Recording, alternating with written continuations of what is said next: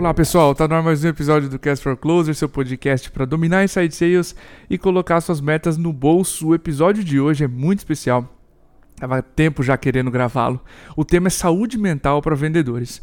A gente terminou há pouco, Setembro Amarelo, e de um webinar com os amigos do Nectar CRM veio a ideia de fazer essa gravação. E da mesma forma que a gente trouxe a Renée Sturck, Executive Assistant, há algum tempo atrás, para falar sobre como lidar com um profissional de secretariado executivo né, em vendas, a gente, pelo fato desse tema também ser importante, a gente trouxe alguém tecnicamente e profissionalmente preparado para falar sobre esse assunto, que é saúde mental para o vendedor. Ele é o Hugo Cobra, psicólogo, Head of People do Darwin Startups. A gente conheceu o Hugo na época da aceleração da MeTime no Darwin. E o Hugo é psicólogo responsável por manter a sanidade dos empreendedores do Darwin. Ele é um cara fora do normal. Hugo, obrigado mais uma vez, cara, por ter aceitado esse convite para falar dessa causa, desse tema tão nobre pra gente. Fica à vontade para se apresentar, para contar um pouquinho do Darwin, um pouquinho da startup que você abriu também recentemente. Enfim, seja muito bem-vindo. Ah, obrigado, Cordovez. É uma satisfação estar aqui no Cast for Closures, né? num podcast muito conhecido, muito respeitado aí pela comunidade. Bom, me apresentar brevemente, eu sou, eu me chamo Hugo Cobra, a, a pergunta sempre é, esse é o teu nome mesmo? Sim, esse é meu nome mesmo. E, e de tão estranho, me fez ir à psicologia. Boa, boa. Mas eu sou graduado em psicologia, uh, tenho formação em psicanálise, que é uma área uh, clínica da psicologia, que atua com sofrimentos psíquicos humanos. E desde 2015 eu participo do Darwin, que também é o seu ano de fundação. Então, o Darwin já iniciou com um psicólogo. E à época, quando o Marcos fundou o Darwin, a ideia dele era que o empreendedor devia ter um apoio porque a jornada de empreender não é fácil, né? E, e nesse sentido, ele foi pioneiro é, em tomar essa decisão de trazer um profissional para auxiliar empreendedores, que até então era algo até um pouco contraintuitivo, pois se tem uma ideia de que o empreendedor, o vendedor, o que quer que seja, tem que sempre performar bem e ser muito forte, né? Então, eu entrei neste contexto. Antes de entrar na aceleradora propriamente dita, eu sempre atuei com clínica, já atuei em ONGs, uh, com psicologia social, atendendo pacientes carentes, uh, já vi de tudo um pouco nessa carreira, e todas essas experiências me qualificaram de alguma forma a proporcionar uma escuta que, que permite a pessoa, digamos assim, deixar um pouco de lado essa casca e poder só ser um ser humano falando, né? Com certeza, man. Pô, importantíssimo. Pessoal, alguns disclaimers, tá? Eu vou colocar o UG em algumas situações aqui comuns em vendas.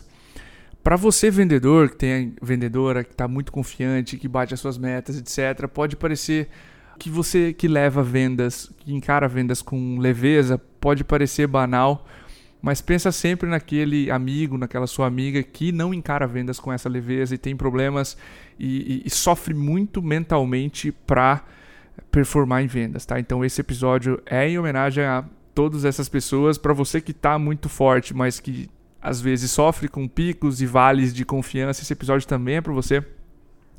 E Yugi, cara, mergulhando no, no tema, pra gente estabelecer uma base, cara, uma dúvida rápida aqui, pra gente colocar a audiência também na mesma página. O que, que tu considera como saúde mental? E se tu puder dar exemplos onde uma pessoa tá dentro e fora, enfim, da sua saúde mental? Então, Diego, nas faculdades de psicologia e nas faculdades que trabalham o tema saúde mental, existe até hoje, acho que é um debate que é eterno sobre o que, que é o, o melhor conceito para definir uma saúde mental, né? Bom, a gente concorda que o conceito atual é muito vago, né? E a mente humana ainda é um mistério é, na sua plenitude. Mas o que, que a gente pode tomar de forma prática que seja saúde mental? É quando a pessoa ela tem condições para lidar com a pressão externa, ou seja, ela tem condições internas para lidar com a pressão externa e gerar um equilíbrio, né? Ela está uhum. num ponto onde ela consegue ter uma racionalidade, ela consegue formular um pensamento, ela consegue criar algumas soluções, né? Ou seja, é um estado de onde ela consegue negociar, digamos assim, internamente e externamente. A gente pode dizer que saúde mental é isso. É um estado onde tu consegue se recuperar, onde tu consegue tomar tuas decisões, onde tu consegue ter uma visão mais clara das coisas. Quando tu sai desse estado, ou seja, quando tu está numa confusão, significa então que a tua saúde mental ela está de alguma forma prejudicada. E aí tu vai ao psicólogo para obter novamente essa clareza. Sensacional, man. Eu sou voluntário da, de uma organização aqui chamada Arte de Viver.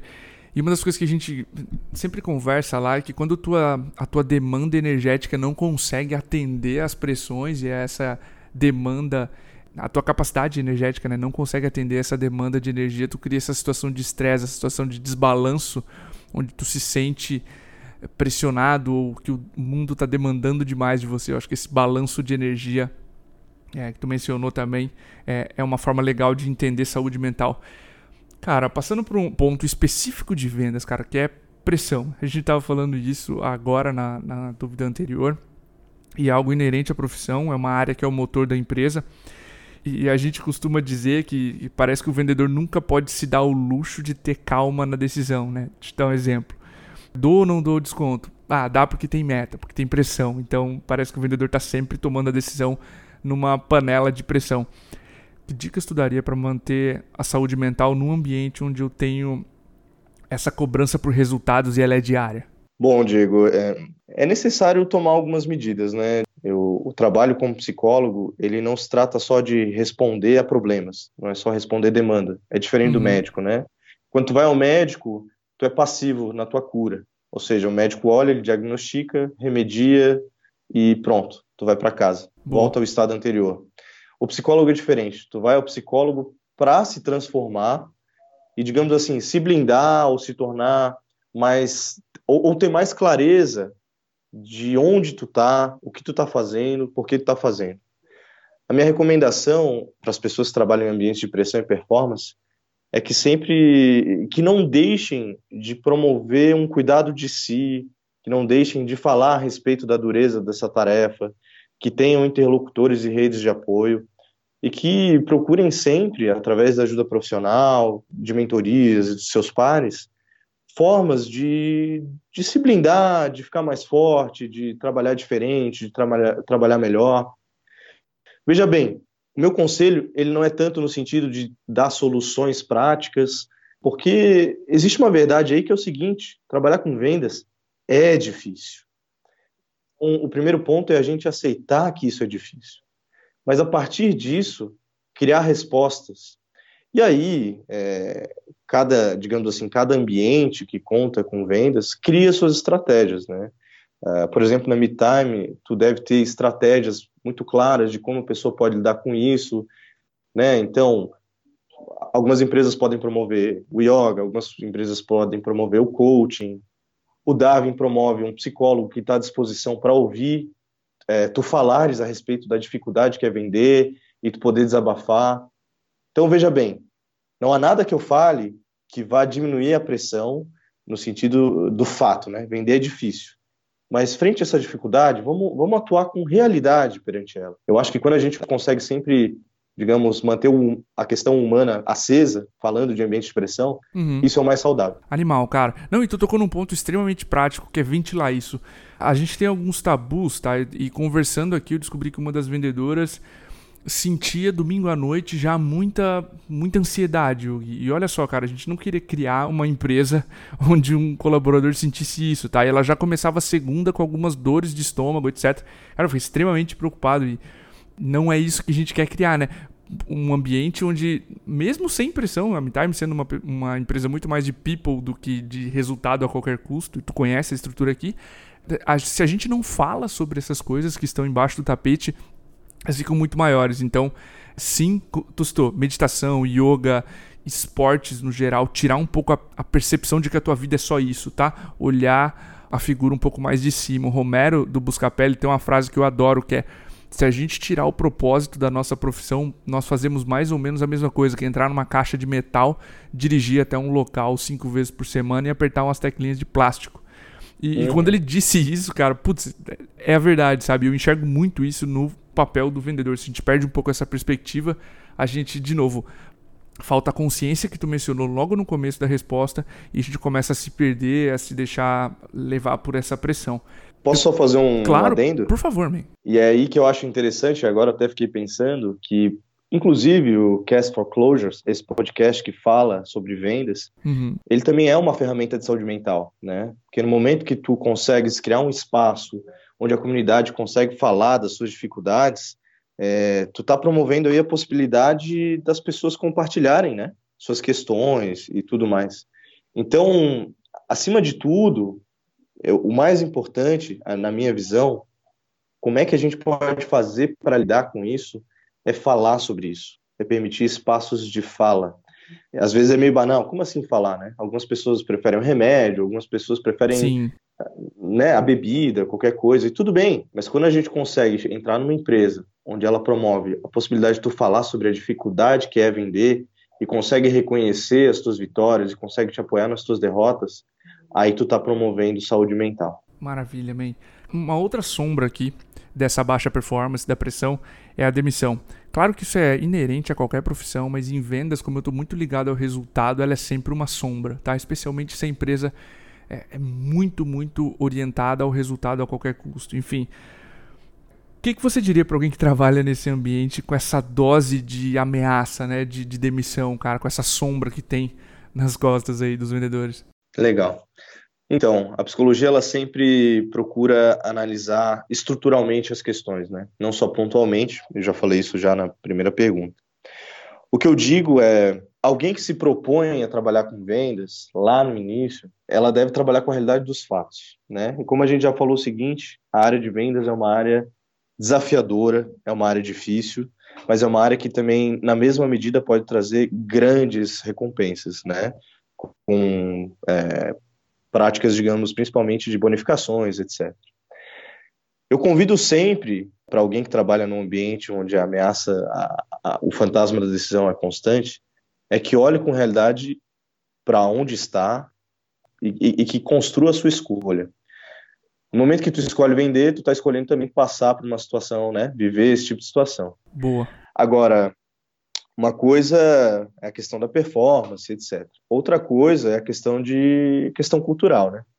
Existem empresas que querem promover ambientes, climas organizacionais, culturais, que realmente gerem sofrimento e que tiram vantagem desse sofrimento, né? Ou seja, prescinde do sofrimento para gerar produção o psicólogo, nesse caso, vai sentar contigo e tentar entender se esse local que tu trabalha não está fazendo isso, né? Quer dizer, opa, quer dizer que tu, vamos dizer, estamos num caso aqui, num paciente, né? Quer dizer que tu está me contando que é cultural da tua empresa que vocês sintam sempre ameaçados para entregar mais.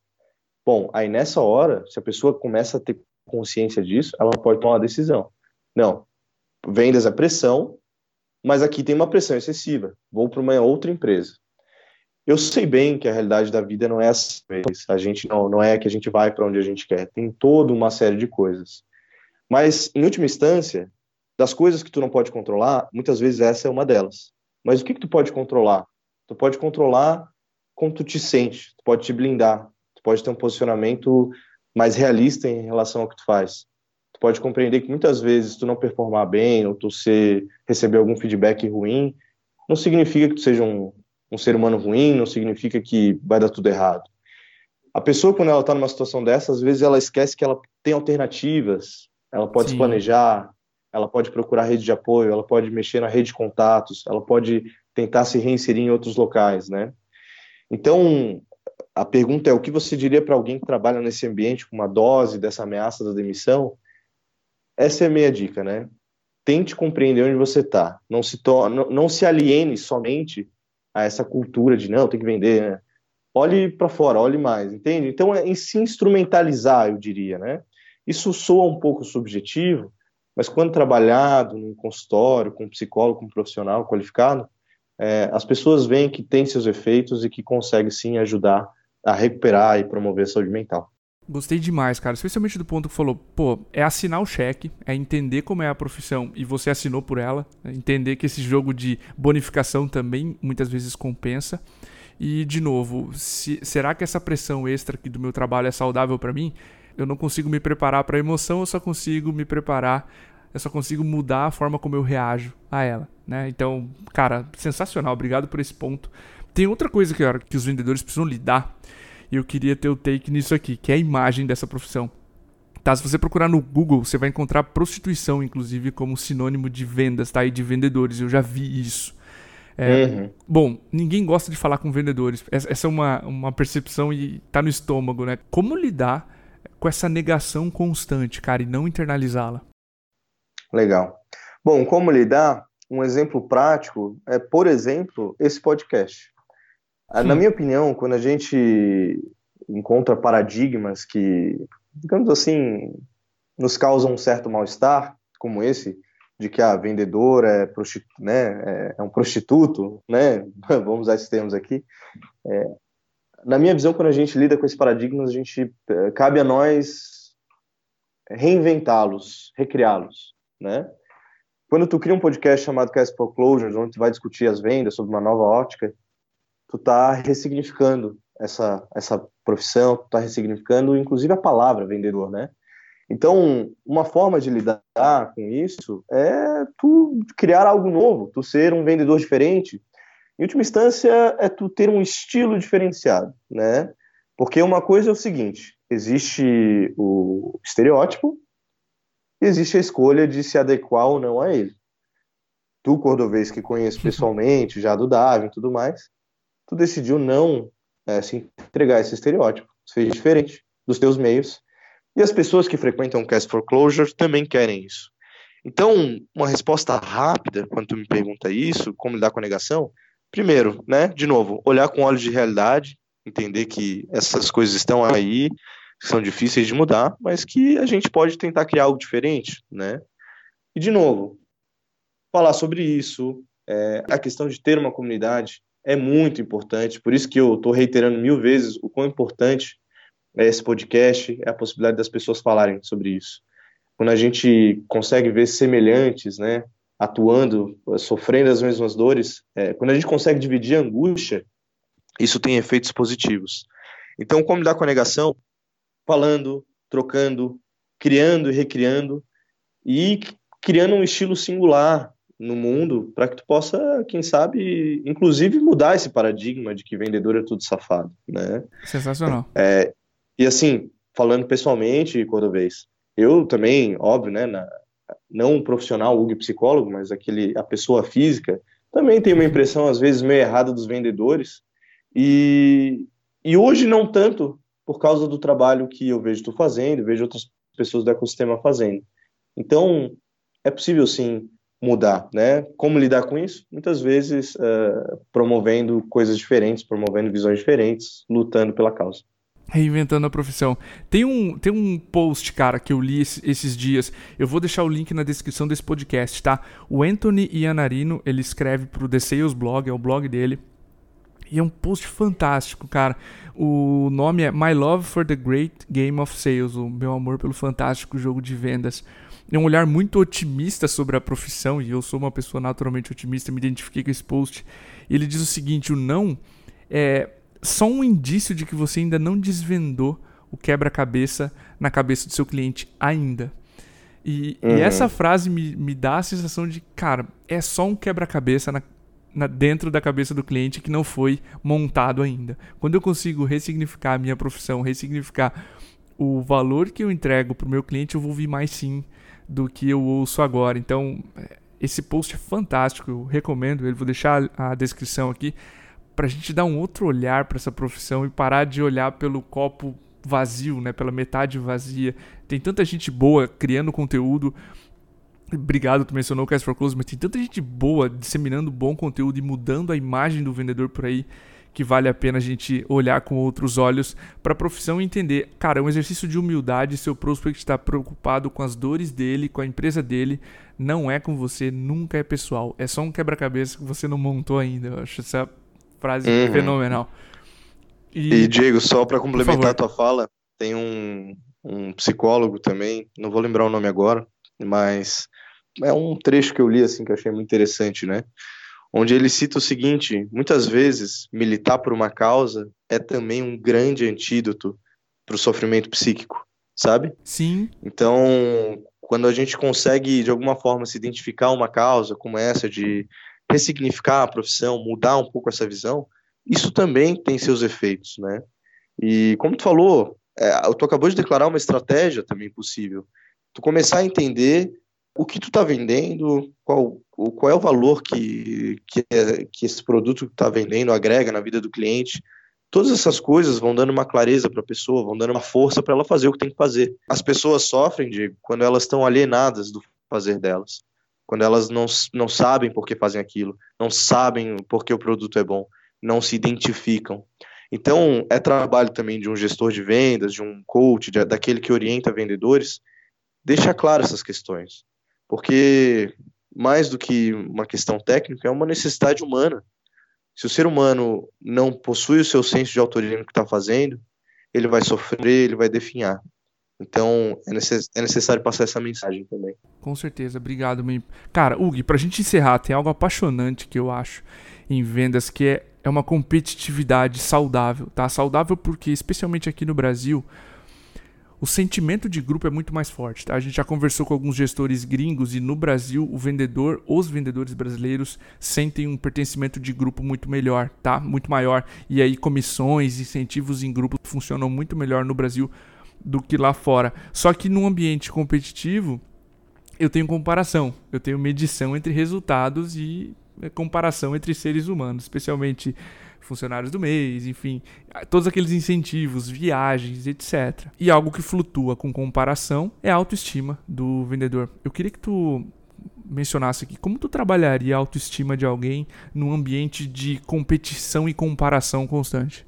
Bom, certamente a primeira, a primeira coisa que eu faria seria convidá-lo a parar de olhar um pouco para fora e olhar para dentro, né? E o que que é olhar para dentro? Olhar para dentro do seu desejo, né? Ou seja, entender uh, o que está fazendo. Assim, como é que eu posso te dizer, Diego? É sempre necessário que a gente olhe para o estado das coisas. Então, de novo, um compromisso com a realidade. Tu está num ambiente de competição, num ambiente de comparação. Mas o que, que tu quer para ti? Quando a pessoa ela começa a analisar suas perspectivas, seus desejos, seus objetivos, ela encontra uma força para fazer algo, né? Uhum. E e frente a isso, ela vai começar a reagir, ela vai começar a agir e, de alguma forma, é, ela vai ser capaz de dar o seu melhor. Pode acontecer, óbvio, que às vezes, mesmo ela dando o seu melhor, não seja o melhor para aquela empresa ou para aquele ambiente de competitividade. Mas se ela tiver a paz de saber que tentou tudo que poderia, eu acho que algo bom pode sair daí. Agora, se a pessoa está num ambiente de competição, sente que não consegue dar o máximo, porque tem alguns gatilhos mentais que impedem. A preguiça, a procrastinação, às vezes são efeitos e sintomas de uma depressão, de uma melancolia. Bom, aí o psicólogo entra e tenta limpar isso, né? Então, tu tá num ambiente de competição, olha para dentro, não olha só para fora. E se tu puder olhar para dentro como profissional capacitado, melhor ainda. Ah, sensacional, Obrigado por essa dica, especialmente porque a gente perde muita perspectiva, né? Eu vou trazer um exemplo aqui. Triathlon, eu comecei há um ano, tá? Eu tenho alguns amigos que começaram mais ou menos na mesma época do que eu. E tem coisas que eu consigo fazer melhor e tem várias que eu não consigo ainda fazer. Exatamente com, a, com essa mesma galera que entrou.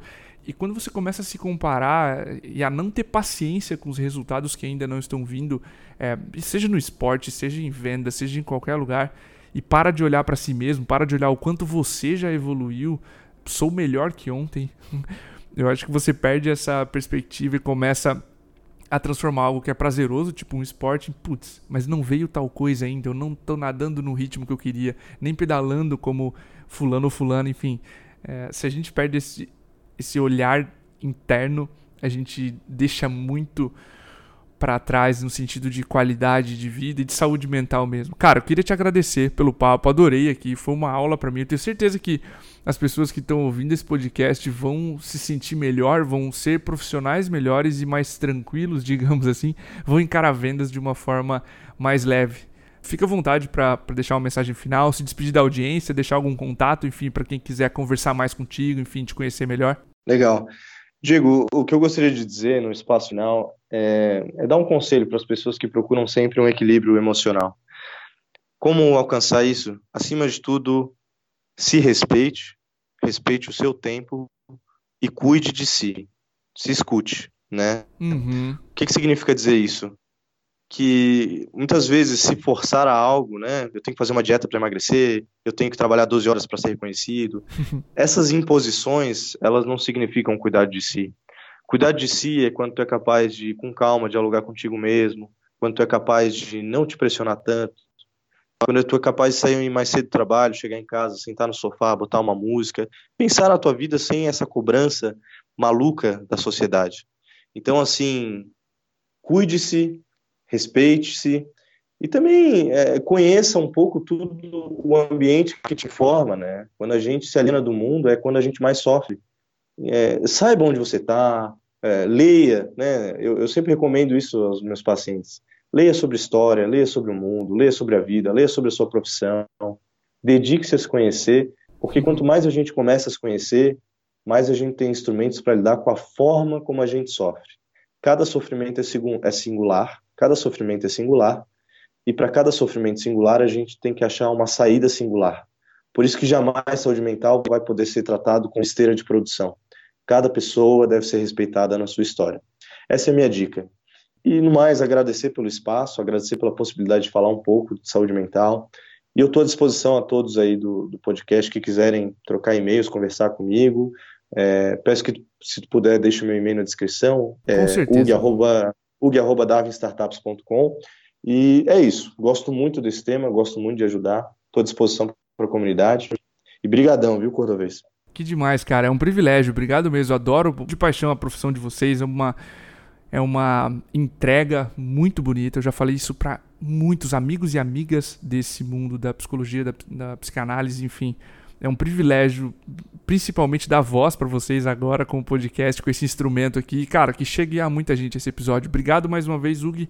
Obrigado a você que ouviu esse episódio. Um grande abraço. Até o próximo.